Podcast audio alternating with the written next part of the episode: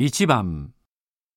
テレビのニュース番組で時事問題について解説しています。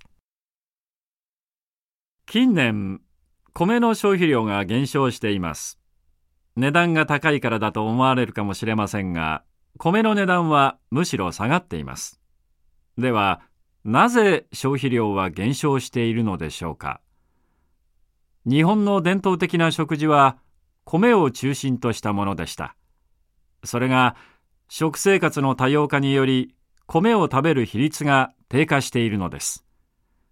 朝食はパン。昼や夜は麺類という人も多いのではないでしょうか。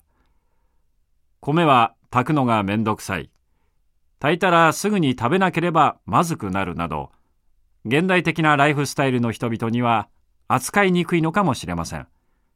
しかしパイや麺類を作る小麦はほとんどが輸入です。食料を外国に頼るのは安全保障上の大きな問題です。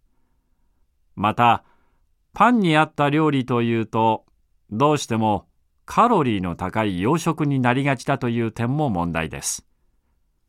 この辺で伝統的な日本食を見直してみても良いのではないでしょうか。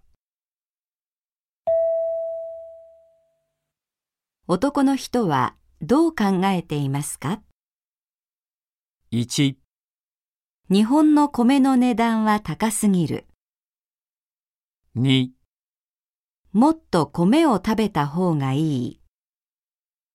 3米は現代のライフスタイルと合わない。